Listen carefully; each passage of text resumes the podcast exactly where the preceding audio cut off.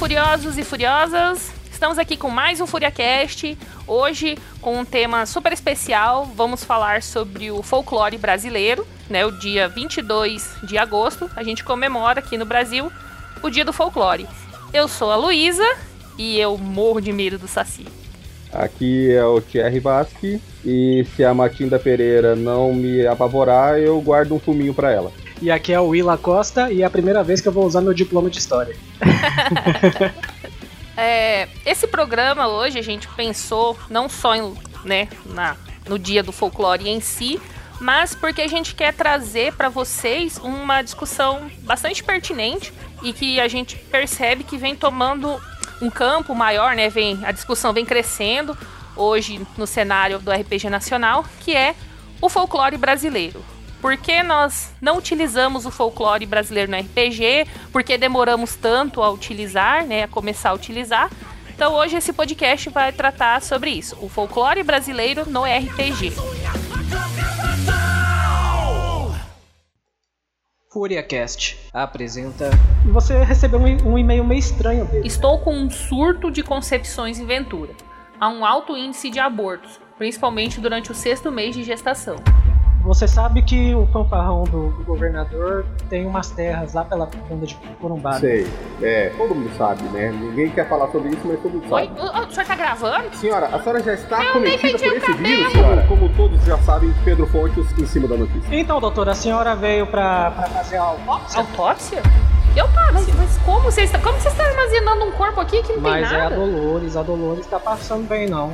A criança tá chutando demais. Como assim não? É, como estão sem médico? Eu sou médica, e, me leva de repente, Dolores. O feto se contrai diante dos olhos de vocês e a barriga da mulher murcha. Você percebe que ela tá extremamente assustada com você, assim, tenta Você não é minha mãe! Tá tudo bem com você, Quando você fala assim, tá tudo bem, ele começa a correr atrás de você.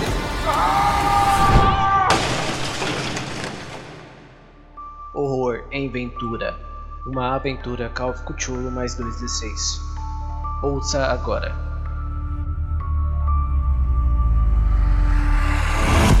É, só gostaria de fazer aqui um, um comentário rápido. É, a gente hoje vai falar sobre o folclore voltado para o RPG, até mesmo porque o tema folclore é muito complexo, é muito extenso e tem muita, muita, muita coisa, muita matéria. Então a gente vai deixar vários links, vamos fazer várias menções aqui de materiais, de pessoas que vocês podem procurar para saber sobre o folclore em si. E tem muita, muita coisa legal, muita coisa interessante e material não falta. Isso aí. O folclore, o que, que é o folclore, né? Thierry, quando você pensa em folclore, que, que vem na sua cabeça, assim, primeira coisa? Olha, acho que a primeira coisa vem aquelas histórias que a gente escutava do, do, dos pais, dos avós, é, contando pra gente como que era, ou tentando contar uma história assim bem, bem macabra para fazer com que a gente se comportasse. Uhum. eu, eu penso, a primeira coisa que eu penso é, é, assim no, no vô, na avó, naquele tio, aquela tia mais, mais velhos, assim, contando alguma coisa assim, ó, oh, guri, é, se você fizer isso, vai vir o bicho e vai puxar seu pé, entendeu? Primeira coisa que tem na minha cabeça. Eu acho que é um pouco da, do terror. Você, Willa. Eu, a primeira coisa que vem na minha cabeça quando, quando fala de folclore e assim, eu não sei porque eu lembro da quarta série. porque foi quando eu, eu tive o primeiro contato de estudar o folclore mesmo e ter que fazer uma peça teatral sobre isso. Ah, marcou. Mas me lembra é, muita época da escola é, é, no Brasil, né? Sobre quando chega. Toda vez que chega agosto, tem todos aqueles preparativos e estudos. Poderia ser o, o ano todo, né? Sim, sim. Para mim, quando eu penso em, em, hoje já já, né, já não tanto, mas até um tempo atrás, folclore eu já vinha na minha cabeça Sítio do Pica-Pau Amarelo. que eu acho que até mesmo antes ou durante a escola, principalmente a pré-escola e os anos iniciais, eu acho que era a base de todo brasileirinho é, aí. No... Tanto, tanto, que o teatro que eu fiz era do Sítio do Pica-Pau Amarelo, eu era o Pedrinho. que, era, era, que massa! Era uma peça sobre o negrinho, negrinho do pastoreiro. Daí o Sassi vinha me contar a história dele lá. Eu ficava em stand-by. Falava, chegava, caía do cavalo e ficava ouvindo a história. Só isso. E aí você tinha um coleguinha que era o Saci, assim, ele vinha pulandinha. É, vinha com a perna só pulando. Daí tinha uma menina fantasiada de gralha, porque a gralha vinha na... A gralha que vinha pra me derrubar do cavalo. Eu fui com aqueles cavalinhos de pau, sabe? Cabeça Aham. Daí eu vinha cavalgando, aí vinha essa menina, com vestida a menina toda com umas penas lá de, de crepom. Ela vinha, só batia na minha cabeça, eu caía do cavalo. Daí o Saci me ajudava lá, eu acampava com o Saci lá e me contava a história. Ai, que ótimo. E ainda mostra uma face legal do Saci, né? Pois é, ainda bem. Eu acabei de perceber que eu acho que eu nunca participei de nenhum teatro de escola. Que, que chato, nossa. Que pena. Nem, na, nem do folclore. Pois é, agora eu acho que eu só estudei em, em escola mais ou menos. O legal, assim, realmente do, do folclore na escola é esse envolvimento, esse esforço coletivo que os professores fazem, né? Pra que aconteça alguma coisa, né? Eu lembro que eu participei de várias coisas na escola, né? Nunca participei de uma peça, mas assim, é, o dia do folclore tinha uma, assim, uma, tipo uma feirinha de ciências do folclore. Aí cada sala apresentava uma lenda, ou apresentava uma cantiga, ou apresentava, assim, ou comida, né? Levava comida, porque o folclore, a gente está tratando de lendas aqui, mas o folclore, pela definição, né, da palavra, é a história do povo, né? O folk povo lore, que é o estudo, que é a história, né? Então é a história do povo, folclore. Uhum. E o que que o povo faz, né? O povo conta história, o povo é, comemora, o povo canta, o povo dança. Então tudo que, que tem a ver com o povo, esses costumes, né? De, de comida, de cantiga, de história, de festa, faz parte do folclore. Né? O carnaval é uma festa folclórica do Brasil. Exatamente. É verdade, é verdade. No norte, né, tem uh, o pessoal lá do, dos bois, né? O cap... Ah, Parintins, né? É, Parintins lá, isso também tem essa. Também é uma festa folclórica deles, né? Exato. O, o garantido, né? E o caprichoso. Cap- Caprichoso, sim. então, o folclore, ele tá enraizado na, na, na nossa cultura, né? Ele tá enraizado no brasileiro. Só que, infelizmente, quando a gente tenta trazer isso para para livros, para filmes e para jogos, parece que ele é meio deixado de lado, né? Como se a gente tivesse aquilo. Ah, mas mitologia nórdica é mais, é mais engraçado, é mais legal, né? Mais brutal. Ah, mitologia é, japonesa. Quanta, quantas coisas, quantas obras não são feitas em cima de mitologia japonesa que a gente consome o tempo todo? E por que não voltar essa, os nossos esforços, nossos olhos para o nosso folclore? A gente vai mostrar hoje aqui para vocês que o nosso folclore é riquíssimo. Ele tem tanto, tanto ou mais histórias e criaturas fantásticas do que outras culturas. Não deve nada para nem, nenhum viking ou nenhum nenhum yokai. É verdade, é verdade. Tem muito aquele complexo de vira-lata, né? Ah, não, se é brasileiro, É, não deve ser bom. E eu fico, eu fico feliz de ver que de um tempo pra cá estão tá crescendo assim a, a busca, a, a- não diria busca, mas assim, a produção de material de RPG voltado para o folclore nacional, né? Que usa o folclore como cenário, como é, como base para a construção né, de aventuras, de histórias. E até mesmo na literatura já temos obras significativas baseadas no folclore brasileiro. E isso me deixa muito feliz, porque a gente vai trazer a nova geração para dentro disso, né? A gente talvez consiga fazer com que a, a, a nova geração é, trate o folclore brasileiro de uma forma melhor do que a gente tratou. É, exatamente. Tomara que a gente consiga. Vamos tentar hoje aqui. Vamos.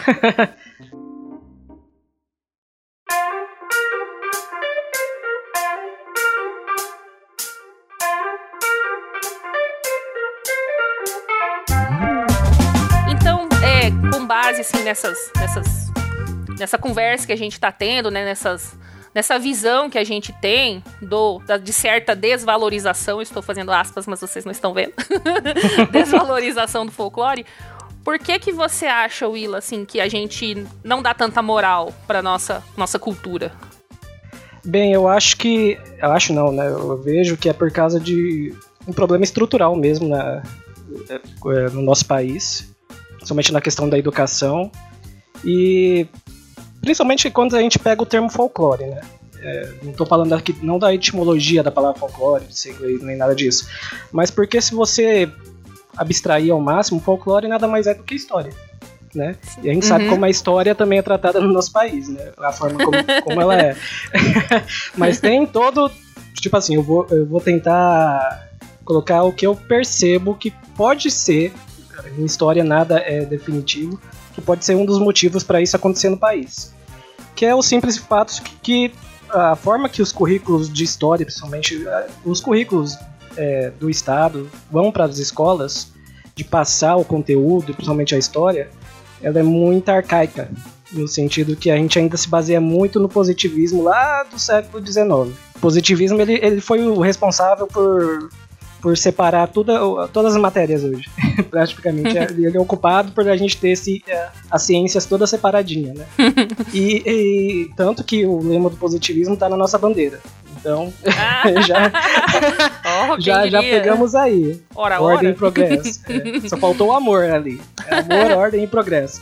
E a, e a história foi a mais prejudicada nisso, por quê? Porque uh, um dos lemas, né, do, do, dos lemas não, assim, uh, o positivismo ele pregava, eu vou falar pregava porque depois surgiu uma, uma igreja positivista no Brasil, tinha, existe ainda uma igreja positivista no Brasil, até que o Marechal Rondon participava, ele era meio membro, assim, e qual, qual que era a, a, o princípio deles? Eles tinham a lei dos três estados que falava que toda ação humana passava por uma fase teológica, uma metafísica para chegar na positiva, né?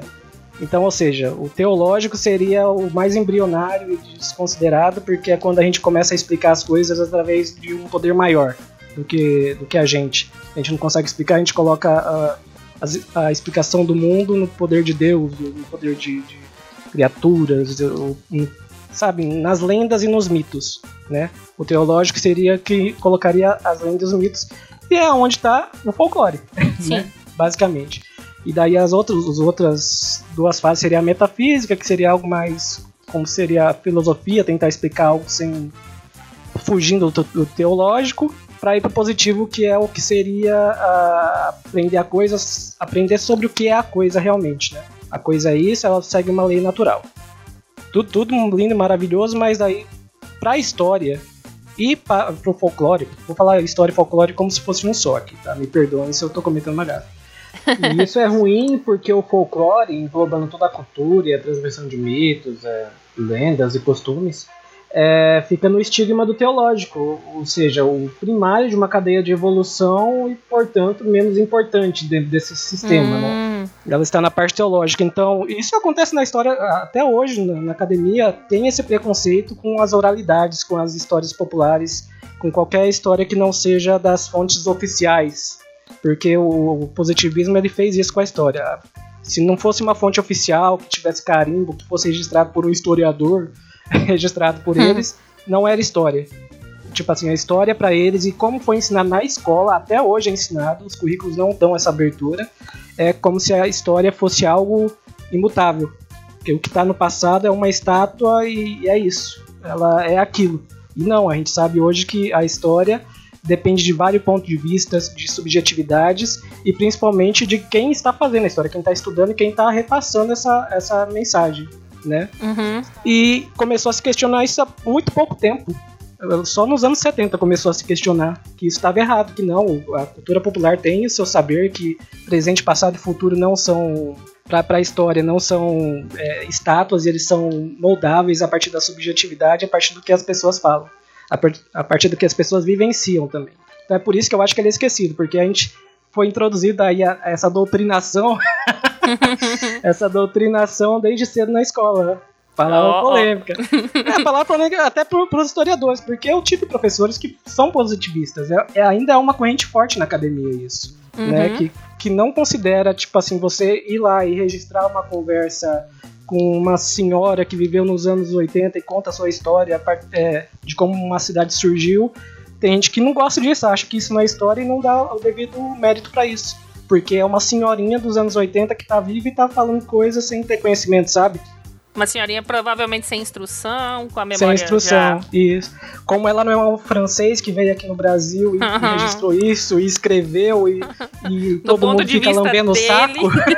é. Como ela, a senhorinha não é, não é esse esse senhor Bruno Guest. É, ó, ó, o vira-lata, né? Com o... Exatamente. Então isso até na, na, academia hoje em dia acontece isso. Então acabou virando assim, se enraizando na nossa cultura de uma forma ruim, né? Então é por isso que, que eu acredito que ela não tem esse devido valor na nossa sociedade, Essa embora ela seja praticada. Né? É, embora ela seja praticada até hoje. Sim, o, o tempo todo. A, é, história e folclore são mutáveis, eles estão todo, a toda hora acontecendo, né? E a toda hora a gente está participando, mas só que a gente fica se excluindo, a gente não quer ser pro, não se vê como protagonista e não querem que a gente se vê como protagonista. É isso. Essa Minha... questão do mutável, né, que você falou, nos podcasts e nos textos que eu ouvi enquanto eu estava preparando a pauta, é, principalmente o, no site lá do colecionador de sacis, que tem, é uma fonte de informação folclórica muito grande. É, ele fala exatamente sobre isso. Ele, ele fala sobre mitos, né, criaturas, que como que elas eram e como que elas estão hoje, você vê que a influência né, da, da, das pessoas, dependendo da região, do, pra, do país, dependendo né, da, da crença, elas vão se misturando, né? Sim. A, a Yara era de um jeito, na primeira vez que, que o, o mito foi registrado, né? A primeira vez que a, que a história, que alguém re, fez um registro da Yara, e hoje já é, já é diferente, né? Exatamente. Então, as representações que a, a, os artistas fazem, cada um dá a sua representação, a sua, seu entendimento. Então, é isso que é legal do folclore, porque ele é uma, uma história, né? Uma, uma coisa viva, sabe? Uhum. Uma coisa que, que vai mudando conforme a gente vai interagindo com ela. E isso é maravilhoso. É, eu acho que a cultura afro-brasileira é o maior exemplo disso, porque ele mostra que num espaço curto de tempo, né, que durou todo, todo o período de, de, de eles serem escravizados, né, os, os povos africanos aqui no Brasil, foi um período curto, assim, na história, falando em história. Foi é. 300 anos. E eles conseguiram é, é, adaptar a cultura deles à, à, à cultura né, do, do, de quem estava dominando eles de uma forma bem rápida. Eles adaptaram uhum. os orixás com, com os santos católicos. Com, os, né, com, as lendas indígenas. Com as lendas indígenas. Então, é, é, assim, é louvável como eles conseguiram fazer a própria cultura sobreviver é, fazendo esse sincretismo, né? Pra, é, com, com, os indígenas e com os povos que estavam aqui já. É, os, e os europeus, europeus também. Isso. É, eu e o Thierry, a gente assistiu uma série de vídeos do canal Fantástico Cursos, né, Thierry? Hum, maravilhoso. Né, o canal que ele é apresentado pelo Alexander Meirelles. Ele contava sobre a origem de alguns, algumas lendas brasileiras, né? O Saci, a Yara, não, a Yara não lembro, mas tipo, o Saci eu lembro bastante. E ele faz toda uma abordagem histórica sobre a, criação, a, a origem, né? Eu recomendo uhum. muito, porque tem informações sensacionais lá. E assim, eh, mostra exatamente isso, como que as culturas se misturaram e como que a, as lendas, se você for pegar as criaturas que a gente tem hoje, elas são muito parecidas com criaturas de outras de outros países, né? A gente tem o, o lobisomem brasileiro aqui também, né? A gente tem uhum. a Yara, que, que é um tipo de sereia. Por quê? Porque esses povos entraram em contato e conforme eles iam iam se misturando, tipo, nossa, essa criatura parece a, essa a Matinta Pereira parece, a Cuca parece o bicho papão lá da, da Europa, então essa essa interação acabou é, enriquecendo ainda mais, né, a narrativa. Então eu recomendo uhum. bastante vocês assistirem lá os vídeos, se vocês quiserem se inspirar para as narrativas de vocês, porque tem bastante informação histórica lá, é bem, bem bacana.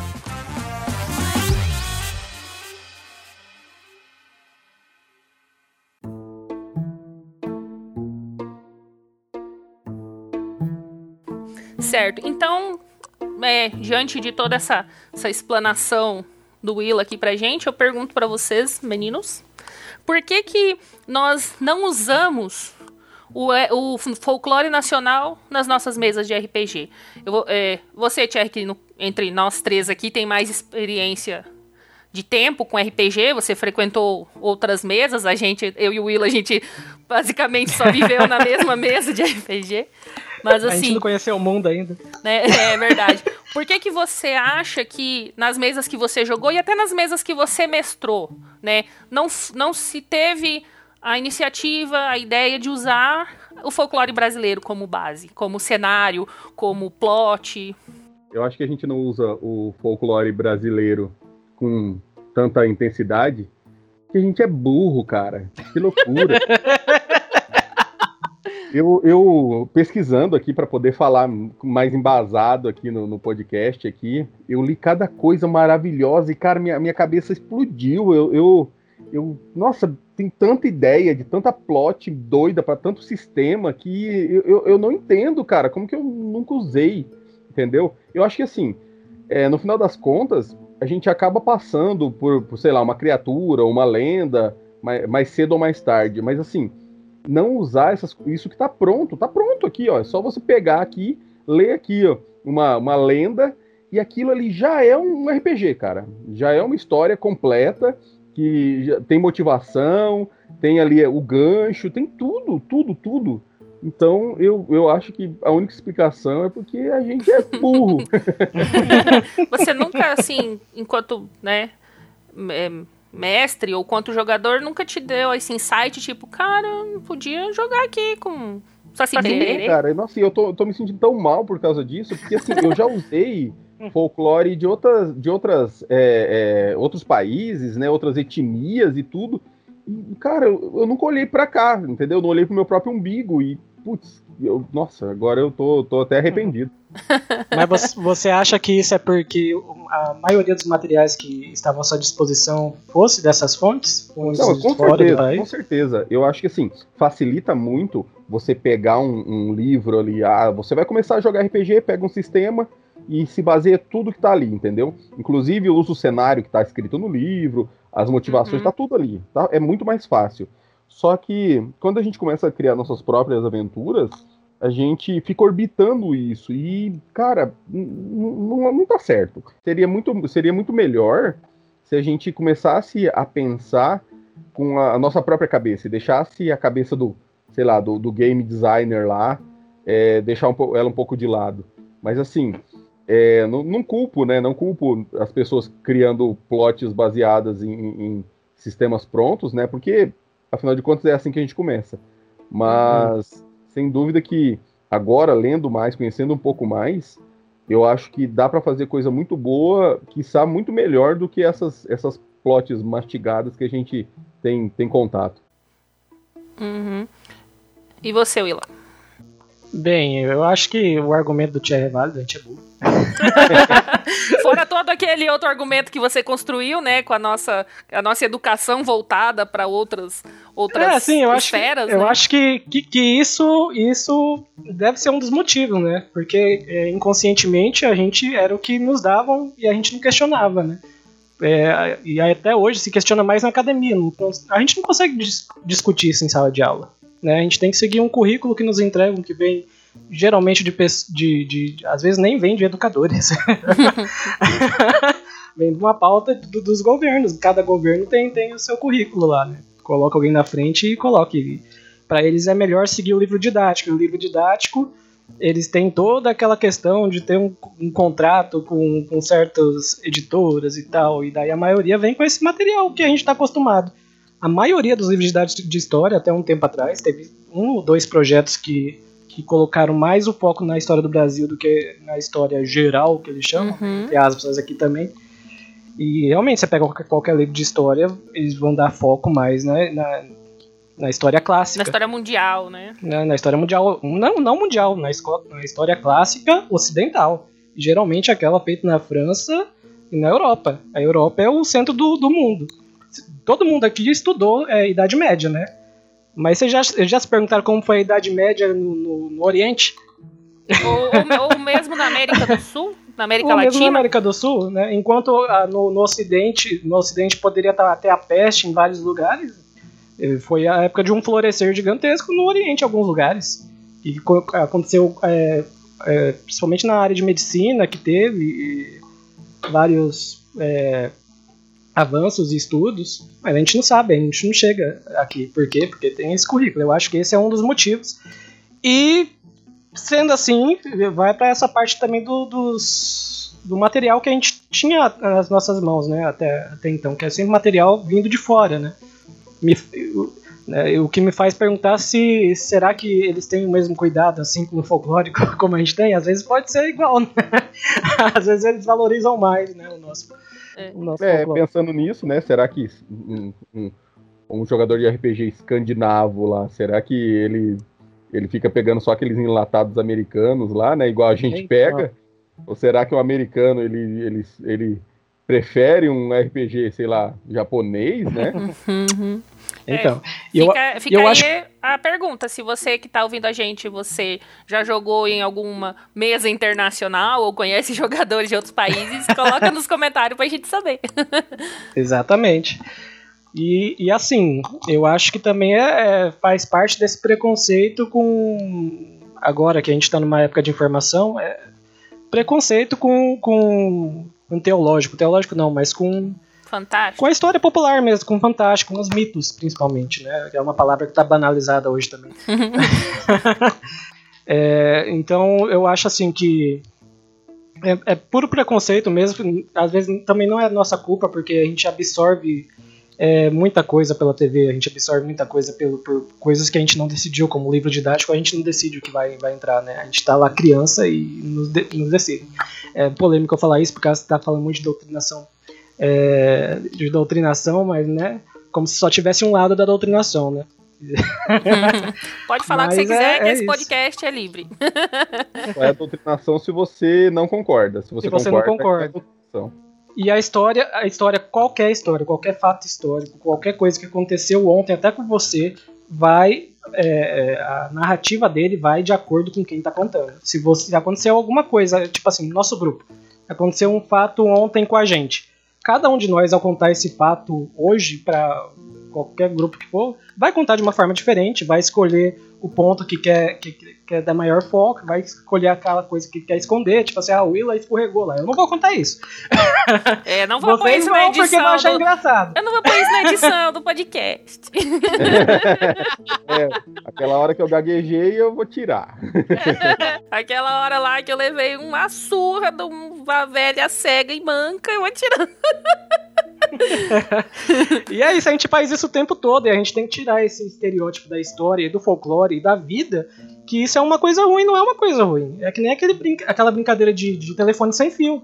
Cada vez que você conta uma história, ela vai pegar uma algo de você ali, seja uma, um momento que você está vivendo, seja uh, algo que você viu, seja algo que você quer mostrar ou não. Às vezes a história muda com o passar do tempo, você conta ela de diferentes formas. E com a história folclore é assim, a gente só tem esse preconceito por jogar ele para o campo do mito como algo desnecessário. Né? Eu acho que essa é a palavra. A gente acha que história e folclore é desnecessário. Para que a gente vai usar isso? Né? Que que vai, a gente não vai usar isso para ganhar dinheiro. Vamos falar assim na língua de hoje. E se não é pra ganhar dinheiro, não presta. É, fala, fala isso pra quem fez o RPG da bandeira do elefante da Arara. Né? tá dando certo, tá aí, é bom, hein? Troca Christopher. Mas assim, eu ia abordar mesmo, é, na minha opinião, essa questão do preconceito, né, que o Willa levantou. Mas no meu caso, eu já penso assim, concordo com tudo que ele falou, mas eu, eu penso assim num preconceito contra o material nacional.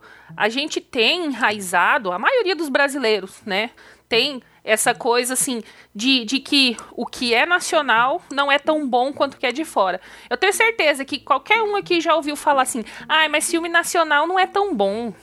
Ai, ah, mas ai, só tem filme nacional no não, cinema. Melhor, melhor. Né? Filme nacional só fala palavrão. Filme nacional só fala Nossa, palavrão. É... Isso porque ele só vende dublado, né? Escritor, escritor nacional não, não consegue, não, não, é, não escreve tão bem quanto escritor internacional. É, a fantasia é, mesmo assim, escritor nacional que fala sobre dragões não é o mesmo escritor, não fala igual o escritor internacional fala, sabe? Então eu acho que a gente tem, enquanto brasileiro, esse preconceito contra o nosso próprio produto, contra a nossa própria cultura, né? Por que, que a gente acha lindo, né, aqueles é, festivais estrangeiros, mas a gente não acha bonito é, não, não acha tão bonito ou não, não exalta tanto, né? Uma, uma festa junina, né? Uma, uma cavalhada, né? O carnaval já é uma coisa assim que virou internacional. É um folclore nosso que os outros países consomem.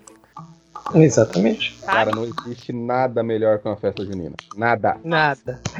Ainda mais se for uma festa junina lá do Nordeste, hein? Nossa, esse povo sabe Nossa festar. Mas Troca voltando. qualquer festa por uma festa junina. Ainda mais agora que tá na época, né? Anaie. Mas então, voltando, né? Realmente, a gente tem esse preconceito contra a produção nacional, contra a cultura nacional, sabe? Então, eu vejo assim, é, pesquisando aqui, a gente já teve no, nos anos 90 um RPG baseado, vou, vou falar mais pra frente, um RPG baseado no folclore. E por que que ele desapareceu? Sabe, por que, que a gente não, não jogou ele igual a gente joga D&D até hoje? Por que que, né? Por que que a gente, ele, ele sumiu? Sabe? Por que que não agradou? Porque não tinha anões e elfos e duendes? O Saci é um duende, sabe? Então, por que que ele desapareceu? Sabe? Por que que ele foi deixado de lado? Por que que outras coisas é, estrangeiras ganharam espaço? É isso que eu, eu queria entender, né? Por que que a gente colocou para escanteio a nossa produção em favorecimento de produções estrangeiras. Ah, e tem também a questão do, da, é, da infantilização que fizeram em cima do folclore também, né? É, que Com, o com as obras do Monteiro Lobato, que foi, é, foi martelado durante a ditadura e depois, e daquela É, coisa de criança, né? folclore é pra Até criança. hoje na né? escola. Até na escola é tratada assim. É, você pinta aquele sacizinho, criancinha. É, nunca, nunca, nunca me mostraram um curupi na escola. Eu acho que por esse lado deve ser até bom. Quem não conhece o Curupi, a ideia, a, a, a mitologia do Curupi, pesquisa. É, o curupi ele é mais famoso no Paraguai, nem tanto aqui no Brasil, mas, né? É o curupi, não curupira, gente. Curupi, É. igual da erva de tereré curupi. É pra Que quem eu fiquei- Urá é, deve é, ser, que eu fiquei deve ser algum sabendo- diminutivo. É, que eu fiquei sabendo que até alguns anos atrás tinha o desenho do curupi na embalagem. Meu Deus, eu- nossa, quando eu fiquei sabendo disso, eu falei, como que eu nunca percebi? Como eu era inocente. onde eu estava esse tempo todo. Mas assim, é, esse é, o questionamento assim que a gente está levantando é justamente esse, né? Por que, que o folclore nacional foi deixado de lado no RPG? E eu vejo que ultimamente, de uns, uns três, cinco anos pra cá, tem, tá havendo um movimento de resgate disso, sabe? A gente tem como exemplo o RPG da Bandeira do Elefante da Arara, né, que começou como um romance e, e cresceu bastante, virou um sistema de RPG lançado pela Devir, escrito pelo Christopher Caden Smith, se eu errei, me perdoe, e que tá fazendo... Precisou um cara vir de fora. Sim, e ele nem é brasileiro, gente. Olha só. É, de novo, ó, teve que vir um cara pra valorizar o que é. É, é lindo, que lindo. que, que, que exemplo. e, e quando a gente, a gente assistiu um- uma palestra dele, né, um painel dele no, no ano passado, num evento literário que teve em Curitiba, e ele fala que quando ele leva os contos das criaturas folclóricas brasileiras pra fora, o pessoal fica impressionado, tipo assim, nossa, cara, de onde você tirou esse, essa criatura saci aqui? Que criatura mais é, diferente, original, nunca tinha visto nada parecido. Tá vendo? Se a gente consegue impressionar lá fora, por que, que a gente não consegue impressionar aqui dentro, né? Ele falou que o- a lenda que deixou ele mais louco, assim, que convenceu ele a fazer esse sistema, a mexer com o folclore brasileiro, foi a lenda do Pai do Mato. Aquele cara, cara, não acredito que vocês têm a lenda de de uma gigante que protege a natureza e vocês não exploram isso. É, e vocês ficam pagando pau pra ciclope europeu. A gente tem uns 500 ciclopes na nossa cultura aqui. Pois é, pois é, Saci é uma também tem né? vários. É, então, isso- o que a gente quer propor aqui hoje é justamente isso: é um resgate do nosso folclore como cenário, como inspiração para as mesas de RPG. Esperamos que conseguir.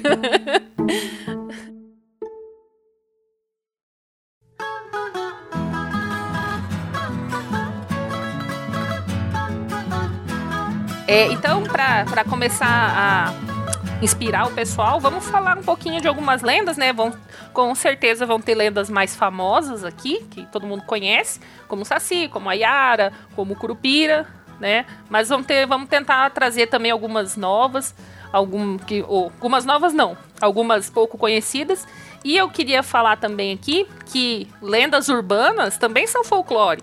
A loira do banheiro, Sim. super folclore. Imagina. Você acha que a Momo não vai virar folclore? Já virou. É, imagina. Nossa, eu vi gente adulta, eu vi a gente adulta, gente. Cara, gente adulta. considerando aquilo lá.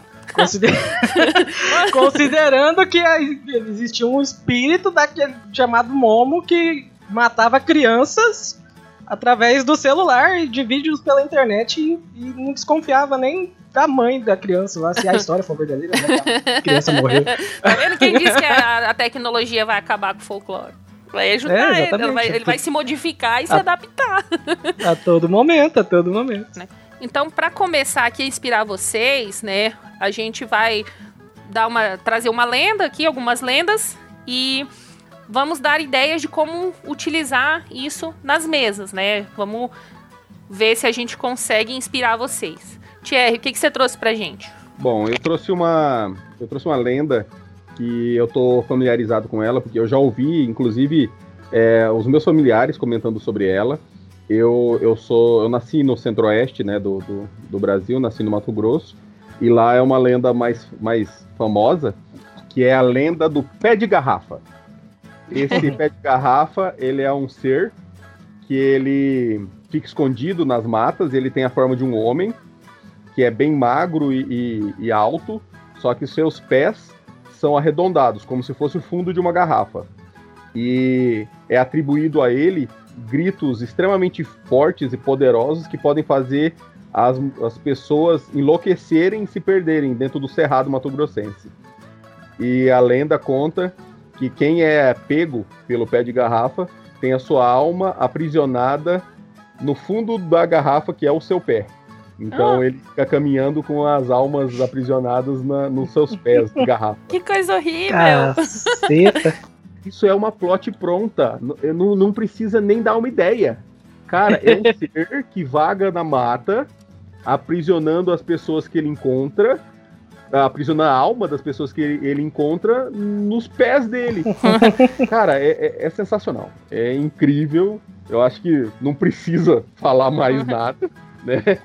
Porque eu já imaginei situações mil de é, aventureiros é, tendo que se habitar de uma, sei lá, uma tempestade ou fugindo de alguém numa mata fechada e dando de cara com uma criatura dessa e tendo que se livrar, não ser aprisionado dela. Mas é sensacional, pé de garrafa, tá, tá aí a dica. Willa. Bem, eu vou falar aqui do nosso lobisomem brasileiro. Inclusive no post, se vocês acessarem no post, vai ter o um link que vai para minha conta do Wattpad, que é onde eu coloco uns contos meus que não vão para frente. Mas tem lá um conto meu que foi uma experimentação que eu quis fazer com o folclore brasileiro, que se chama João das Quantas e Alcaté de Vila Nova. Então tá disponível aí para você ler e baixar. E, se possível, ir lá avaliar o meu trabalho, comentar, se você quiser. e o nosso lobisomem brasileiro é o Capelobo. É, que nome legal. Só que ao contrário dos lobisomens que a gente está acostumado, esse é a mistura de um homem com um tamanduá. Ah! Legal. Não.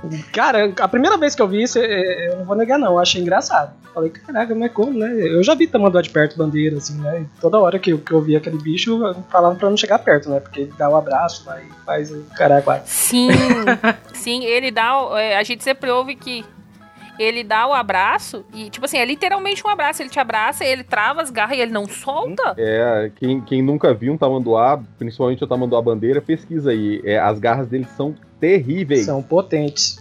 Então, pra quem já tá, assim, eu usei ele no conto, eu vou usar meu conto como um plot, né? Que praticamente foi uma, um vilarejo que, que contratou um caçador de monstros que carrega um saci numa garrafa para ajudar ele que ele aprisionou um saci para ajudar ele. E ele foi contratado para matar um grupo de capelobos que tá atacando a região. E o primeiro capelobo que, que ele acha assim é o padre da, do vilarejo. Ninguém sabia. Nossa, que, que sensacional.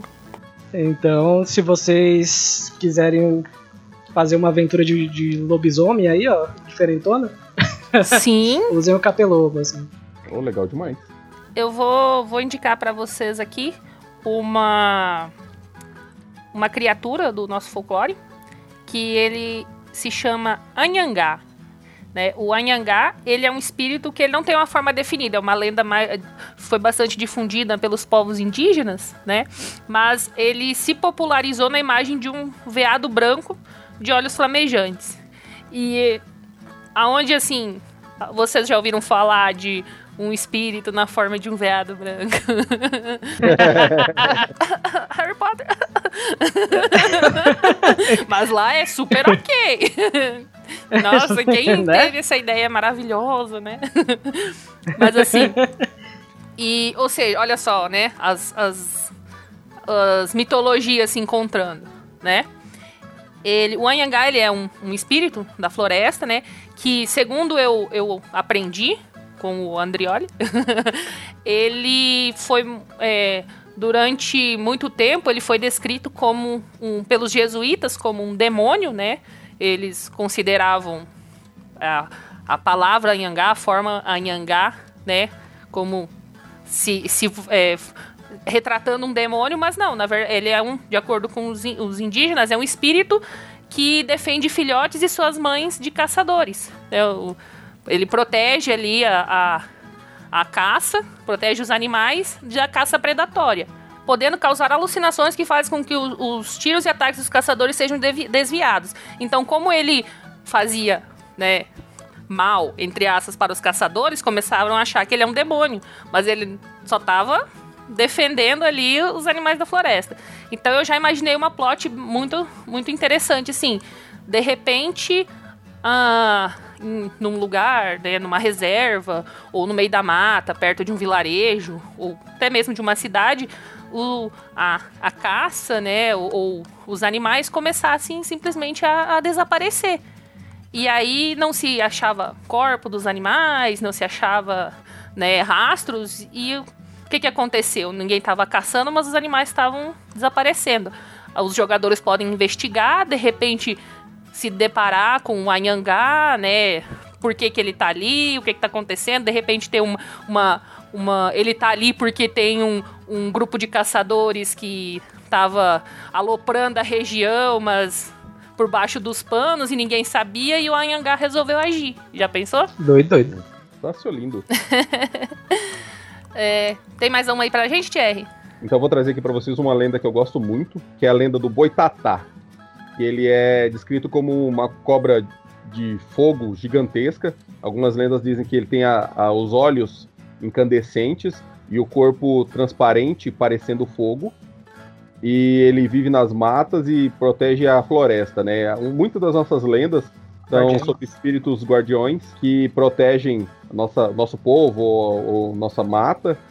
E diz que o boitatá vive na floresta e ele, quando provocado, principalmente é, por queimadas e por desmatamento, ele pode atacar a pessoa e simplesmente olhar para ele pode fazer com que a pessoa fique louca ou fique cega ou simplesmente morra. e o mais interessante que eu acho da lenda do Boitatá é que o primeiro relato do Boitatá foi escrito numa história com a data é, de, do século XVI é, e foi feita pelo padre José de Anchieta. Ah, então, a primeira, a primeira aparição do Boitatá na nossa, no nosso folclore foi pelo José de Anchieta, né, o padre José, José de Anchieta, que ele descreve uma criatura de forma, com forma de serpente e feita de fogo, entendeu? Então, é, é muito engraçado que, tipo, ele é tido, né, como sendo um, um, uma criatura, né, sei lá, divina, majestosa, e foi, foi introduzida no nosso folclore por um, uma entidade de confiança. Então é, é muito interessante. Então, assim, legal que é atribuído ao Boitatá. Ele já é uma, uma serpente gigantesca, né, de fogo, mas ele também tem a habilidade de se transformar, de se metamorfosear em um tronco em, em chamas, o que faz com que as pessoas tentem chegar perto, né, para poder é, fazer com que as chamas não se alastrem, que é aí onde ele ataca, né, os, os seu, as suas vítimas. Então, a plot que eu imaginei aqui era nada mais do que um algum local em que tivesse sendo sendo é, removido, né, a madeira, removido os recursos naturais, só que essas essas pessoas, né, essas empresas que vão estão removendo esses recursos começam a falhar, os, os empregados começam a desaparecer e todas as queimadas eh, falham, não conseguem prosperar. Quando vão investigar, descobrem que tem essa serpente gigantesca que está protegendo esse local. E sabia que foi o Boitatá que fez meu pai acreditar em ET? Ah, é? Conta isso aí, meu. Porque a lenda do Boitatá, ela tá, também tá ligada a Mendouro. Vocês já ouviram falar do Mendouro? Não. Não, pode contar aí. É uma bola de fogo que ela meio que sa- é, se levanta de lugar onde tem jazidas, né? O pessoal acredita que é isso, é mais pra lá de Minas Gerais. Né? Uhum. E isso também tá ligado à questão do fogo-fato, né? Que é um fenômeno mesmo que acontece em, em pântanos, em local que tem material de, em decomposição que ele libera gases e se inflama, né? Principalmente em rios, né? Que o boitatá, daí se a pessoa chega perto, sai correndo atrás. Em cemitérios tem muito disso. É, na Europa, em qualquer lugar. Né? Em cemitérios tem isso, tem muito material em composição. Daí acha, o pessoal acha que corre atrás porque, né, o vácuo que a pessoa deixa correr, né? e aconteceu que, pra quem não sabe lá, pra quem lembra do, do- da nossa aventura de Horror em Ventura, ela foi toda baseada na minha infância, assim, o local, né? O local, graças a Deus, só o local. O local eu baseei todo na minha infância, que foi em Sonora, que a gente ia todo final de semana pra uma fazenda no Pantanal, que a gente descia uma serra, e era bem isoladão mesmo, é, às margens do Rio Corrente. E tinha uma serra, realmente tinha uma serra, tinha carvoaria também. E essa vez eu não lembro, né, porque eu, eu tinha apenas dois anos de idade. Mas um dia, meu avô e meu pai estavam voltando da serra comigo no carro, eles tinham uma pampa velha lá. E eles subiram a, a serra, e quando eles subiram a serra, eles viram uma bola gigantesca. Aí meu pai acredita em, em ufo- UFOs e disco até hoje, cara, por causa disso. Ele fala que é um OVNI, porque ele fala que foi muito gigante. Né? Meu avô falava que era a mãe da Terra. e essa bola de fogo gigantesca subiu da, da, da serra e começou a seguir o carro Ah, e seguiu o carro por um bocado de tempo, até que depois de um tempo ele só. Meu pai fala que zuniu assim pra, pro céu. Então pra ele é um disco voador, meu avô era um. era o boitatá. Meu boitatá, pode ser o boitatá, né? A mãe da terra. E até hoje eu não, não, não sei o que era, porque eu não lembro. Ah, aí todo mundo tem uma, uma história dessa na família, né? Não, Pois dá é. dá não, e essa usar. fazenda, quando a gente ia pra essa fazenda, a gente eu era criança, eu fui nessa fazenda até com meus oito anos por aí, até que eles venderam, né? E hoje em dia essa serra desabou já e é uma área de reserva do Ibama lá, né? Então é fechado, ninguém entra. Né? E eu lembro que a gente tinha muita história das crianças, né? Que tinha, a gente ficava tomando banho no rio e, e gritava, né? Criança fazendo crianças. e eles falavam pra gente não gritar e não falar palavrão, porque senão a, a caipora vinha e batia na gente, dava chicotada. E daí, como a gente, criança sempre vai falar palavrão, sempre vai fazer traquinagem, né? Daí a gente ficava brincando o dia todo no rio, né? Fazendo traquinagem lá e o povo brigando com a gente. Daí é normal a criança brincar e se machucar e não ver, né? Daí a gente saía, fi- final da noite a gente tava lá de boa assim, e, a- e as crianças com os vergão na perna, com os vergão na- nas costas. Daí, mas o que, que é isso assim? Onde você se machucou? Daí já vinha uma tia lá, a mãe falando, é, caipora, você, você falou palavrão lá aquela hora, lá, e arranhou tudo.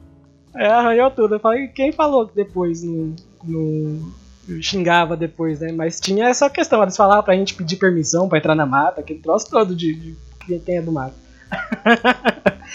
Era massa. E tem a história do índio. Ah, conta aí a do índio. Eu, eu acabei cortando nosso podcast, porque, né? Ó, isso, o, o Willa tá dando um exemplo claro de como ele usou o, o, folclore, né? Pra fazer uma Sim. sessão de RPG. Eu vou usar a minha plot para usar isso, que o folclore não é só também a questão do, dos monstros, né? Toda a questão da cultura nossa, sim, né? sim. Da, da, do povo, dos costumes. Lugares. Dos lugares. Então eu fiquei muito confortável em mestrar aquela aventura, por quê? Porque eu baseei toda a minha infância em coisas que eu vivi, né? Que eu tive vivência, né? Menos as partes ruins. Né?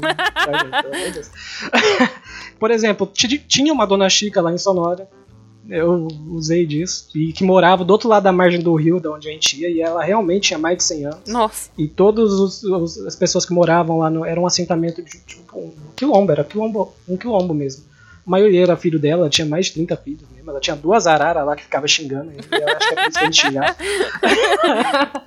tinha essa questão das histórias e contava que a gente era criança, então era a única coisa que tinha para interter, porque não tinha internet, era um geradorzão lá queimando. E tinha essa, essa questão da história do índio. É, de vez em quando a gente ia na carvoaria tinha que realmente descer a, a serra a pé pelo meio da mata à noite. Aqui dava direto na Vixe, casa. eu né? já não ia. Você pegar a serra. Ah, rapaz, uma vez eu achei legal ir porque eu, eu tava descendo, eu fui com o padrinho do meu irmão sozinho, que ele era o dono da fazenda. E foi, um, foi, foi lá por 97, cara. E eu lembro até hoje a gente descendo na mata, ele deu a espingarda pra me segurar por causa de onça. Nossa. Eu fui, na- eu fui nas costas dele, daí de repente a gente vê um clarão no céu assim. Quando a gente viu um clarão, um- era um aerolito, um meteoro, não sei, que ficou queimando assim no céu, sabe? Um tempão até sumir. E nesse dia o Willa começou a acreditar em ufologia também. É. que era o mesmo local, a gente tava descendo da onde subiu o negócio. E daí tinha essa história do índio, que quando a gente pegava essa. essa virava no, da interseção pra ir pra carvoaria, a gente passava até hoje tem essa árvore lá. Que tem essa imagem. Tinha um índio entalhado. É um índio bem tosco entalhado. Numa árvore que fica numa encruzilhada lá, que dividia pra onde ia as fazendas. E daí eles, o pessoal contava pra gente a história, para as crianças, né? Que que realmente tinha um túmulo, que falava que era um túmulo debaixo de um pé de manga nessa fazenda, que era de um cara que eles falavam que era índio. Em Sonora teve uns índios que trabalhou na usina, há muito tempo atrás. E falavam que ah, é, um índio tinha sido enterrado embaixo daquela árvore porque ele tinha, tinha se envolvido com, com a mulher de alguém, ou alguém tinha se envolvido com a mulher dele. Daí ele morreu e foi enterrado nessa árvore e apareceu a imagem dessa árvore lá. Ele- então contava isso pra assustar a gente, pra falar, pra, pra gente não sair no meio da mata sozinho, senão assim a gente pegava. E toda vez que a gente passava, paravam lá e assustavam a gente. voltar. e hoje em dia eu passo lá, que a gente passa ainda pela essa mesma árvore. Eu vejo aquele índio e falo, como que eu acreditava nessa tosquice, cara? Ó, mal desenhado da pega. Esse negócio. Mas era massa, pra criança, aquilo lá era um, um- um negócio de conduta fudido. É, eu queria trazer aqui mais uma, uma ideia. Essa ideia eu é, estou trazendo depois que eu li um conto do Andrioli no Wattpad. Até vou linkar pra vocês. É uma plot pronta, cara. É pegar a lei e jogar na mesa. Ela conta a história de um, uma, um- uma pessoa, né, um cara. É, ele foi pra um restaurante muito muito chique, muito muito fino, que eles tinham uma noite no mês que eles faziam a noite da rolha aberta, né? Você leva a sua bebida, né, o seu vinho, o seu whisky, para acompanhar, para harmonizar com os pratos do, do chefe. Então, nessa noite em questão, foi esse cara, levou a garrafinha dele lá, garrafinha pequenininha, escura.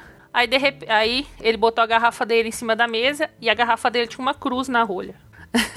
Eita. E aí, depois de um tempo, né, que o pessoal começou. A, fizeram todos os pedidos, ele pegou e abriu a garrafa. Aí, de repente, começou a dar tudo errado na cozinha. Começou a vir prato salgado, vinho doce. Vinho com, vinho com gosto de vinagre, é, sumir panela na cozinha, queimar a comida, só coisinha leve assim que o, que o Saci apronta.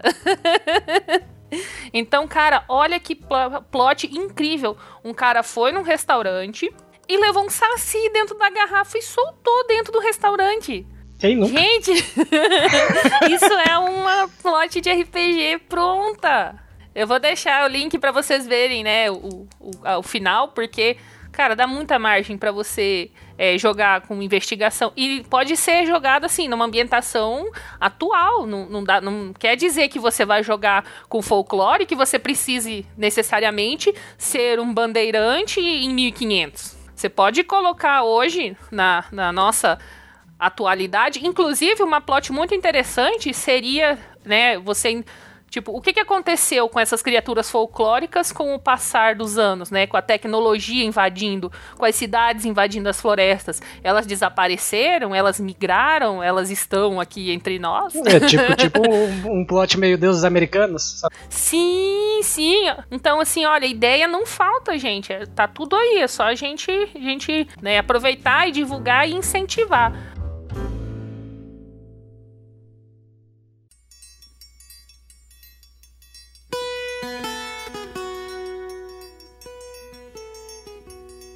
Eu gostaria, assim, só que vocês falassem, assim, mais um, um pouquinho, assim, de mais alguma ideia, né? Como adaptar criaturas, como utilizar o cenário. Só pra gente fechar, assim, algumas dicas, dicas finais aí pro pessoal. Começa aí, Willa. Eu acho que o, o essencial é você não ter vergonha da, do seu país, principalmente. Eu sei que é difícil hoje em dia, mas da história do seu país, da, da, pelo menos dessa parte mítica. É, e quando você for fazer alguma alguma aventura, criar alguma aventura, você usar elementos que sejam reconhecíveis para você, que sejam familiares para você. Por exemplo, eu em Horror Aventura eu usei um cenário que era totalmente familiar para mim, né? A questão do ambiente, a questão do, da, da cultura das pessoas, né? Eu, eu, eu, não peguei algo distante de mim. Né? Eu acho que quando a gente mestra qualquer outro tipo de aventura é, em outros países, a gente é até presunçoso, né? Porque a, nem todo mundo viajou até aquele país e consegue narrar num cenário que nunca viu na vida, nunca colocou o pé, nunca sentiu o, cheiro do ar, né? E, e, aqui no país você tem tudo isso. Você abre sua janela e você tem um ambiente pronto, dependendo da sua história. Né? Tem, tem gente que escreve assim, tem o André Bianco, né? Fez isso com os vampiros. Foi em Curitiba que ele ambientou, né? Acho, hum, que, acho que assim. sim. Teve o Eduardo Spor também, que fez a questão dos anjos no Rio de Janeiro e colocou muito da cultura também do país, assim. Então é não ter vergonha. E usar o que é familiar para você. Eu tenho certeza que na sua região tem alguma história dessa, tem, tem algum mito so, sobre isso. E vai ser muito mais fácil você adaptar a qualquer plot. Porque eu acho que as criaturas, se você. A gente já viu que tem muita similaridade com outras culturas, né? A gente tem o, a caipora, que é praticamente um anão que cavalga num javali. A gente tem boitatá, que é praticamente o nosso dragão. Então, é, é questão de, de, de, adaptar ali é beleza. Eu acho que a questão do ambiente, pegar algo que seja familiar para você e para os seus jogadores é essencial. Muito bom, muito bom. Maravilha. Nossa, que dica incrível. você, Thierry? Eu acho que assim, é... eu acho que para para você conseguir, ou para você que queira tentar fazer uma adaptação folclórica de RPG na, na sua mesa, eu acho que, é, indo um pouco pela linha que, que o Willa majestosamente indicou aí, eu acho que você não precisa ir muito longe, não. Você pode pegar um, um, uma linha folclórica e colocar no, no, seu próprio cenário, entendeu? Não precisa, sei lá, mudar de sistema para jogar um, alguma coisa folclórica. Você pode uhum. fazer, sei lá, um spin-off da sua, da sua campanha. Ah, eu tô, tô precisando de uma coisa mais leve aqui. Sei lá, coloca um, um, alguma alegoria na sua aventura aí e testa, entendeu? Eu acho que assim, você só vai saber se vai funcionar depois que você testar, entendeu? Se você não tentar, você nunca vai saber se dá certo. E na, na minha experiência, eu, eu posso afirmar que toda vez que a gente tentou fazer alguma coisa diferente, mas assim, com vontade mesmo, assim, com confiança, sempre deu certo. Sempre deu certo. As, as maiores falhas são quando a gente tenta fazer alguma coisa já esperando que dê errado. Então, vai lá com confiança, mete aí um, um curupira aí da, na, na sua aventura aí. Não precisa nem ser em torno disso a sua aventura. Você pode, sei lá, colocar um, um saci em alguma cena aí só para poder dar uma sacaneada mesmo eu acho que vai dar certo. Principalmente uhum. se você não tem muita confiança ou não tem muita experiência, tenta fazer alguma coisa sutil mesmo, assim, só colocar um, um saci que seja. Coloca um saci numa taverna medieval aí você que não vai ficar legal demais. Um Goblin perneta. Exatamente. é, e eu digo para vocês assim, realmente, né, dá uma chance, né, abrir o, coração para nossa cultura. E se você tem uma, um grupo assim, se você propõe, né, pro seu grupo, oh, vamos tentar uma coisa diferente, né, vamos tentar. E se o grupo achar, ah, não, mas folclore não é legal, né, coloca assim, sem mostrar que é, o que é folclore brasileiro, sabe? Assim, coloca eles num, num, numa plot investigativa ou numa plot de aventura épica e vai escalando e quando chegar lá e você revela e tipo todo mundo, porra, né? Você vai pegar o pessoal de surpresa e mostrar para eles o potencial é, que o nosso a nossa cultura, o nosso folclore tem, sabe? Se você não, se você tiver resistência por parte dos seus jogadores, tenta, tenta mostrar, né? Dessa forma. Senão você pode até chegar com, com proposta para eles. Ah, vamos jogar esse sistema aqui, que é baseado no folclore, vamos usar, né? De pano de fundo. Eu acho que experimentar sempre é legal. De repente você descobre aí um, uma, uma coisa, assim, um, um mundo todo novo e, e se diverte e vai embora. Exatamente. Eu acho que a maior dica é dar uma chance.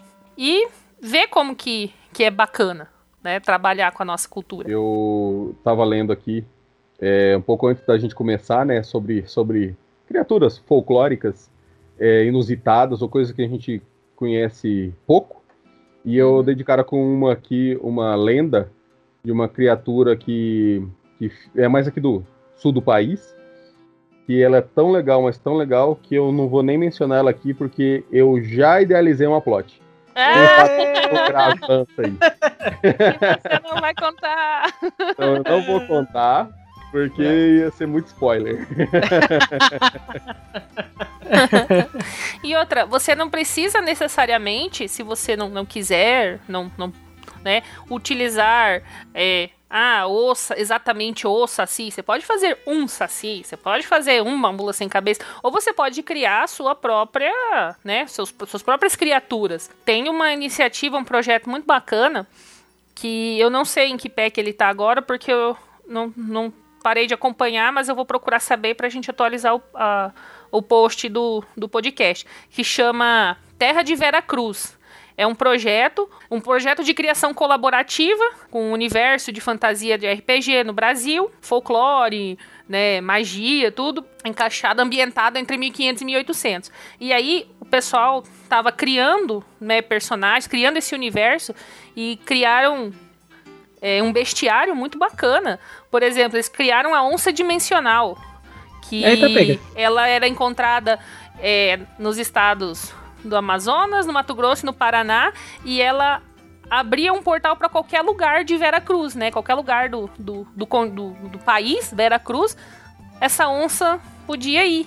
Olha que bacana, cara. Tipo cão, cão, cães de Tíndalo. É, essa, essa onça dimensional pode ser até essa onça celeste, né?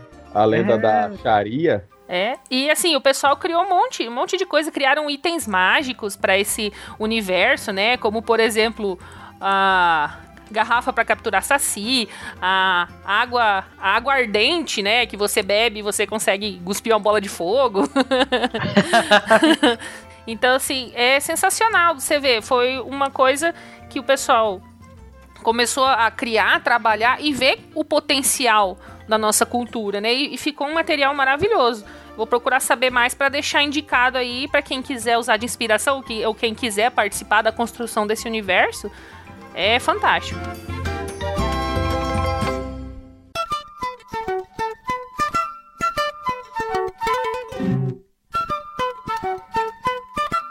Então, agora, para gente é, concluir aqui o nosso podcast de RPG e folclore, folclore brasileiro e RPG, é, eu vou deixar aqui listado alguns sistemas que utilizam o folclore como cenário, né? Alguns sistemas de RPG ou são sistemas próprios ou cenários para você utilizar em qualquer sistema. Aí eu vou comentar aqui.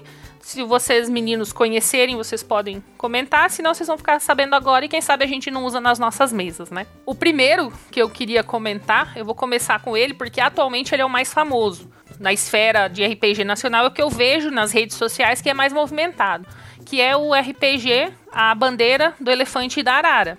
Ele se passa mesmo na época dos bandeirantes e ele é todo, ele é um sistema próprio, né? Ele tem o, o Brasil colônia como pano de fundo e você lida diretamente, você interage com as criaturas folclóricas, né? Você pode é, entrar numa expedição numa bandeira para caçar criaturas, né, para desbravar e tal. E eu recomendo bastante vocês lerem o romance que deu origem ao sistema, até para vocês se ambientarem e procurarem o sistema. Ele não é caro, ele está à venda, né, é, atualmente. E assim tem bastante eventos acontecendo no Brasil com mesas para jogar, para divulgar ele né? Tem página no Facebook, tem Instagram, então ele está sendo bastante, bastante difundido.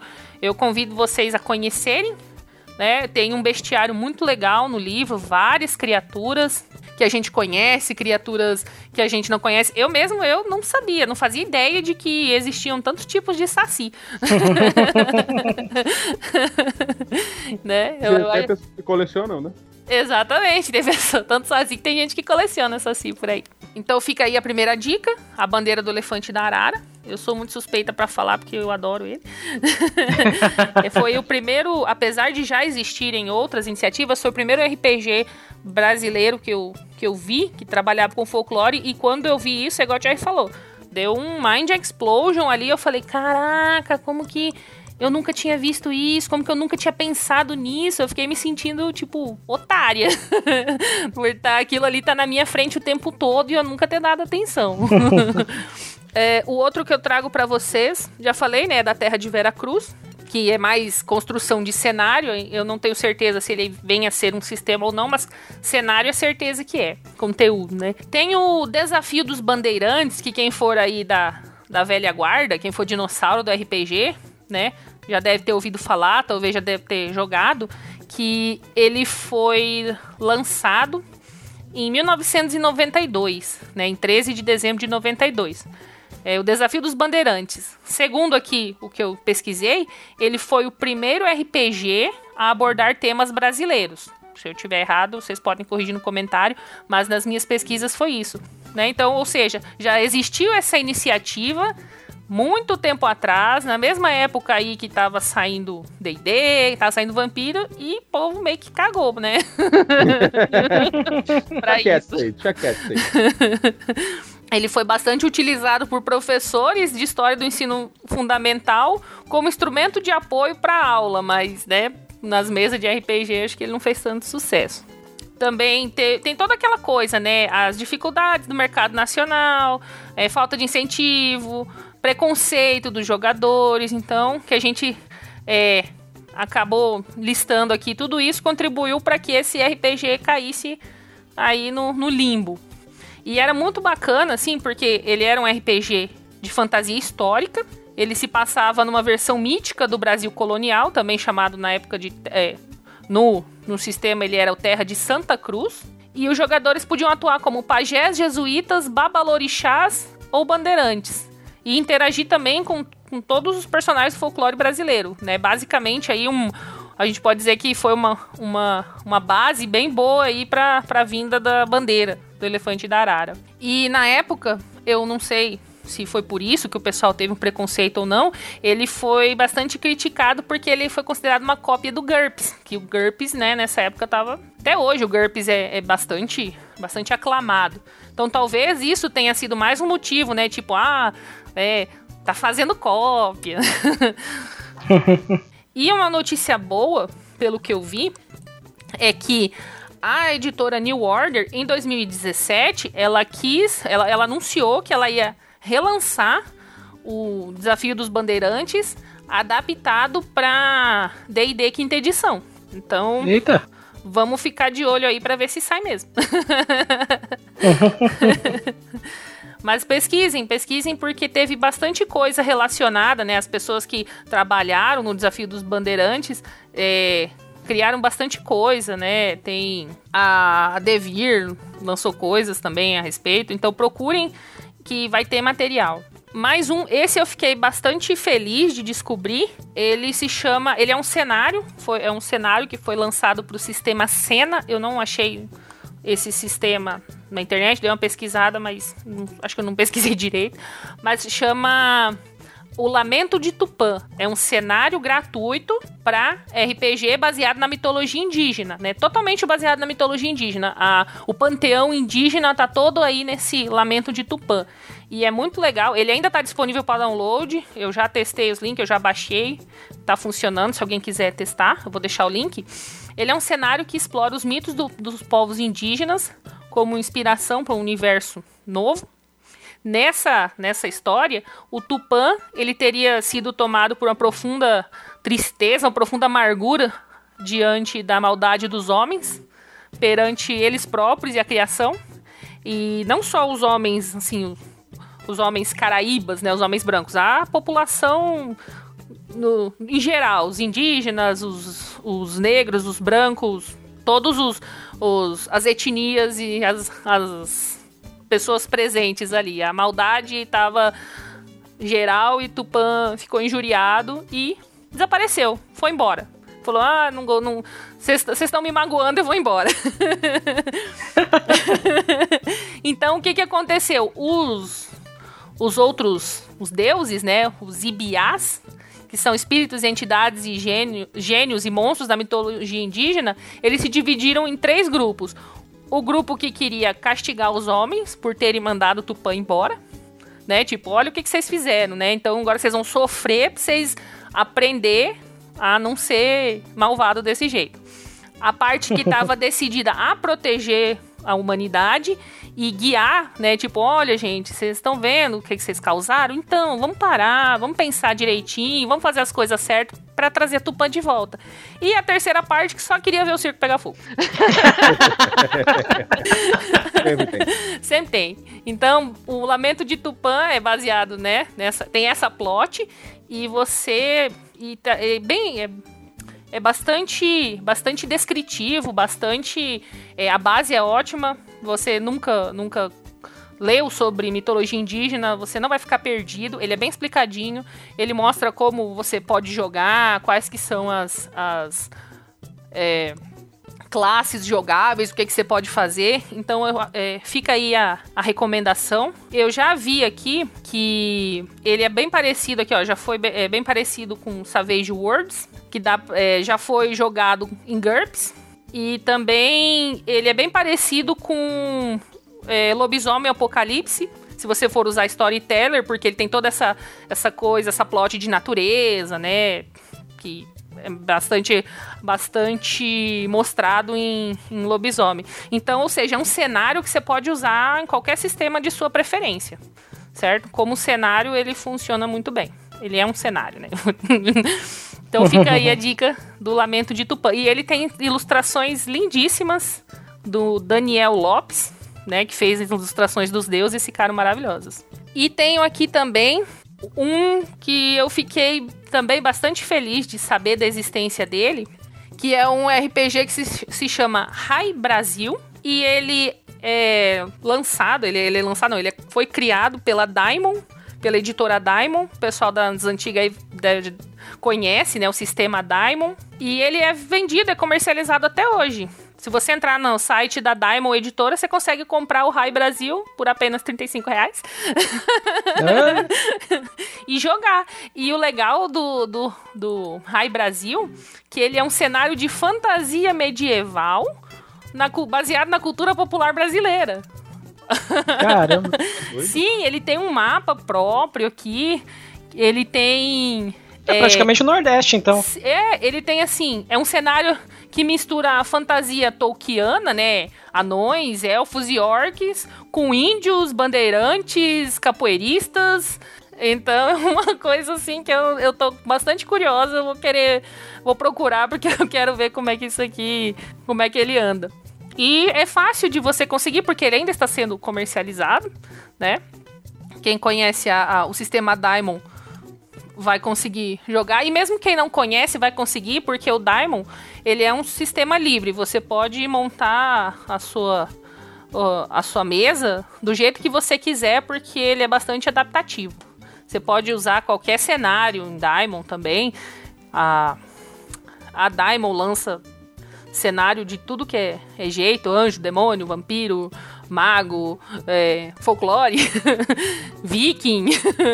então dá para jogar de tudo. Legal, muito legal. Ah, há algum tempo atrás eu conheci um escritor, um blog de um escritor, e ele também lançou um, um livro baseado em folclore brasileiro chamado Araruama, Saga Araruama. Ah, ele lançou dois livros. Já ouvi falar. E ele tinha. ele acabou liberando. Era, era uma das recompensas também um pequeno sisteminha ali de para jogar com os personagens do livro também vale a pena.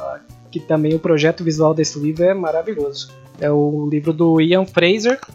Ele também tem um, um livro sobre. um livro chamado Noir Ca- Carnavalesco. Se eu não me engano, Então o, tá- o financiamento acabou esse mês, né? Acabou, acabou esse mês, Ah, foi e quando, conseguir. é, quando eu vi, já, é o que eu tava pesquisando pro folclore, quando eu vi eu já tinha acabado e eu queria tanto ter pego, cara, eu queria tanto. Tá tudo esgotado. Então vale a pena porque é realmente, totalmente pelo que eu vi, eu acompanhei o, primeiro financiamento do primeiro livro, né? Acabei não conseguindo comprar porque eu tava pobre. mas, mas eu acompanhei, troquei uma- uns comentários com ele lá, no- porque o projeto visual dele foi é muito foda. As ilustrações, o- as estátuas que ele fez, o material em torno da, da obra que ele fez é muito foda. Araruama. Pesquisa aí, do Ian Fraser. É, você pode ler e se inspirar pra você criar sua própria campanha, sua sessão, porque se eu não me engano, nesse no ar carnavalesco, é, eu li meio, meio por cima a sinopse, se eu não me engano, ele traz as criaturas folclóricas pra nossa realidade. Parece que aconteceu alguma coisa, rompeu o véu lá e elas vieram e tipo assim, o, você tem o Curupira, motorista de Uber. Eita, pô! Você tem o, o Boto, investigador. É muito legal, cara. Mas peraí, quando ele acelera, ele vai pra frente? Ou vai ver, ele usa um carro adaptado. Cara, seria muito massa se o táxi que chegasse, se o Uber chegasse de ré, assim. É, é aqui, ó, ó. Quer ver, ó? Depois que o tecido da realidade se dissipou, abrindo uma brecha para o mundo oculto, os seres folclóricos, antes tidos apenas como lendas, se mostram ser bem reais. Eles estão aqui, entre nós. Curupira, motorista de Uber, Barba Ruiva sendo eleito deputado estadual, Pisadeira massagista e um boto metido a detetive particular. Esse é o fantástico mundo novo apresentado em Noir Carnavalesco. Caraca, Olha só, cara, é uma plot pronta. quero. Eu quero ser o boto detetive. E eu quero colocar uma mais uma, uma da minha lista aqui, que é o pra inspirar vocês, pra vocês jogarem, pra vocês usarem, né? O não sei dizer bem se é um sistema, mas é um RPG que chama Sertão Bravio. É um hack de Apocalipse World inspirado no Desafio dos Bandeirantes, aquele lá de 1992, né? Ele é um RPG sobre culturas diferentes que se encontram e se chocam em uma terra vasta, selvagem e misteriosa. Essas pessoas precisam encontrar forças para sobreviver e prosperar em um ambiente hostil. Então, assim, é bem mais um- uma coisa aí survival, survival, uma coisa mais, mais crua, mais selvagem. Então, pra quem gosta assim de uma É uma- mais, é mais louco macho. Nosso Exatamente. louco macho, o, o nosso Mad Max. Exatamente. Então lá você pode ser um bandeirante, um missionário, um soldado, um bruxo, um pai de santo, um malandro e viver nesse mundo apocalíptico aí tentando sobreviver. No- e esse mundo apocalíptico é o mundo, né, de da, de antigamente, floresta e poucos recursos, nenhuma É, tecnologia. Eu, eu percebi.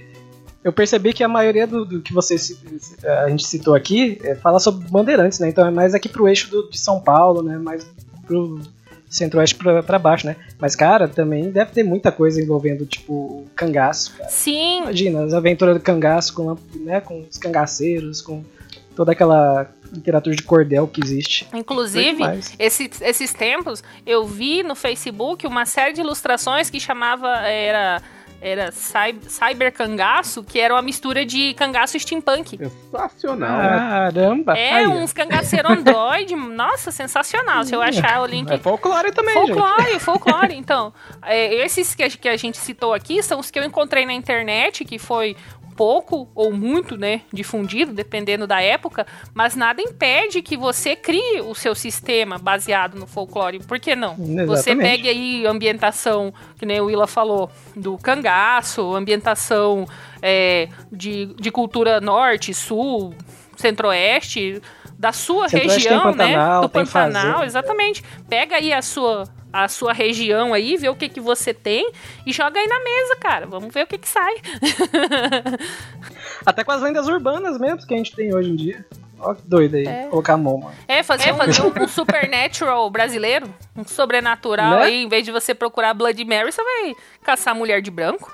Ué, eu quero, eu quero propor uma coisa então pra quem tá ouvindo e pra gente. Hum. O Halloween tá aproximando aí, ó. Por que, que a gente não pega o dia de Halloween pra, pra mestrar uma aventura de de Halloween. para jogar uma aventura de Halloween com um folclore brasileiro. É, no Brasil, no Brasil, no dia Brasil. 31 de outubro é o dia do Saci, só pra lembrar. Aí, ó, pronto. pronto. Aventuras pois. baseadas no Saci. No Saci. No é. Saci. Quem quiser aí também, eu vi que saiu para uma adaptação do Saci para 3D e para Tormenta, que tá aí, ó, super, super na hype. Uhum. Exato, Saiu na Dragão Brasil aí as fichas de saci se você quiser colocar ele na sua mesa. e tem saci de tudo que é jeito. legal, legal. Eu, eu, eu, eu se proponho, eu se proponho a fazer um, uma, uma aventura aí pra gente jogar então. Aê! Aê! E a gente grava e lança Halloween no dia. Brasileiro. eu, eu, eu, eu se proponho a aniquilar essa ideia. Isso aí é nóis. Massa, massa. Então nosso Halloween vai ser totalmente folclórico. Uhul. Se preparem. Brazucão, brazucão. Acompanha aí, gente. Bom, galera, então é isso. Esperamos que vocês tenham gostado bastante desse podcast. A gente gostou muito de, de fazer, de pesquisar. Foi assim, revelador, inspirador. para fechar aqui as nossas diversas dicas, é, Thierry, você tem alguma coisa aí final para indicar pro pessoal a respeito do nosso folclore? Tenho sim, vou indicar os desenhos da Lorena, que corresponde pelo, pelo nick Hatch. O, o Instagram dela é HET underline D T-H-E underline Pumpkin. E ela fez em 2017, participando do Inktober, ela fez 31 desenhos do nosso folclore que me inspiraram demais para fazer esse podcast aqui, para participar aqui com vocês. E até agora eu não consegui parar de olhar que os desenhos dela são fantásticos, então vai estar no post aí do, do, do podcast. Confiram que é incrível, incrível o talento dela. Inclusive, essa a artista a Hatch, ela pegou esses desenhos dela. Eu tava vendo recentemente, que eu acompanho bastante a página dela, que ela colocou, fez um livro chamado Zoologia Fantástica, um guia de criaturas mística, míticas do Brasil, ela fez como, como trabalho, né, de, de conclusão de curso, e fez uma edição para apresentar, mas aparentemente, como a galera curtiu bastante, ela tá vendo a possibilidade de criar um financiamento coletivo, talvez com mais criaturas, ela colocou apenas 15, né? Colocou, redesenhou, colocou história, colocou geografia, né? Ficou bem bacana, bem completo o livro, sabe? Então vamos torcer aí, vamos lá na página dela pedir para sair o financiamento coletivo, que a gente só vai ter a ganhar com esse material. Ah, Nossa. sem dúvida, sem dúvida. Nossa, é incrível. O trabalho dela é maravilhoso. É, eu queria também aproveitar o gancho da Hatch, que a Hatch ela faz parte de uma, de uma de um canal no YouTube. Eu já vi ela participar de algumas lives, hora, das lives Hora Folk no canal Folklore BR, né, que tem no YouTube, que também está debatendo bastante o nosso folclore, trazendo notícias, trazendo ideias, trazendo novidades, tudo sobre o folclore brasileiro. Tem o a página no Facebook, tem o. Eles têm site, eles têm aí o, o canal no YouTube. Então, é, já indicando, em cima da indicação do Thierry, eu indico para vocês, vocês a página Folclore BR, tudo relacionado ao Folclore BR, que eles têm um material muito legal, eles estão fazendo um trabalho bastante bacana em cima desse do resgate da nossa cultura. E junto, né, também não podia deixar de falar Junto desse, desse coletivo faz parte também o Andrioli, que é o colecionador de sacis mais famoso do Brasil. a gente ouviu bastante sobre ele esses dias, vários podcasts que ele participou. Quem sabe um dia ele não vem falar aqui com a gente, né? Fica o convite. Ele também participa dessa Hora Folk. E vamos linkar todo mundo aí. Linkar o Alvas, que eu acho que é o idealizador. Se eu estiver falando errado, me corrijam, por favor, me perdoem. Ele também faz ilustrações maravilhosas sobre o nosso folclore. Ele fez um projeto muito legal, pegando é, é, posters de filmes famosos, né? E transformando para nossa para o nosso folclore. Ele fez bastante umas coisas bem, bem legais um trabalho bem legal. A gente conheceu ele no, na Bienal de Quadrinhos de Curitiba. Ele tem desenhos lindos, comprei um desenho lindo dele. Também tem o canal Fantástico Cursos do Alexander, e nós assistimos vários vídeos para poder nos embasar. E ele faz um, umas pesquisas muito boas. Ele é, conta a fundo, né, as histórias dos, dos, das lendas então, para a gente não falar menos besteira, a gente deu uma olhadinha lá. Então, eu também recomendo bastante. Fantástico curso. E tu, Willa? Bem, eu só vou dar um aviso aqui que o Fúria Imortal estará presente na World RPG Fest em Curitiba. Uhul! Dias 14 e 15 de setembro. Então, se vocês virem lá dois gigantes e um anão e um Halfling. dois bárbaros e um Halfling lá com a camiseta do FuriaCast pode ir lá falar com a gente, se tiver alguém que conhece o nosso canal. Estaremos lá marcando presença. É isso aí.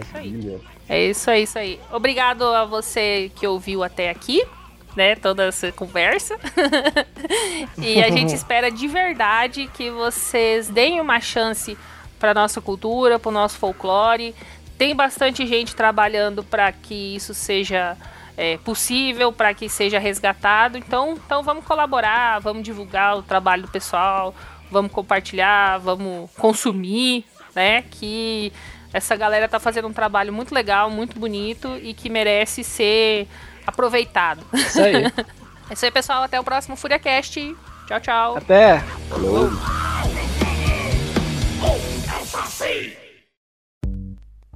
Acho que a gente evita usar o folclore. Folclore. folclore.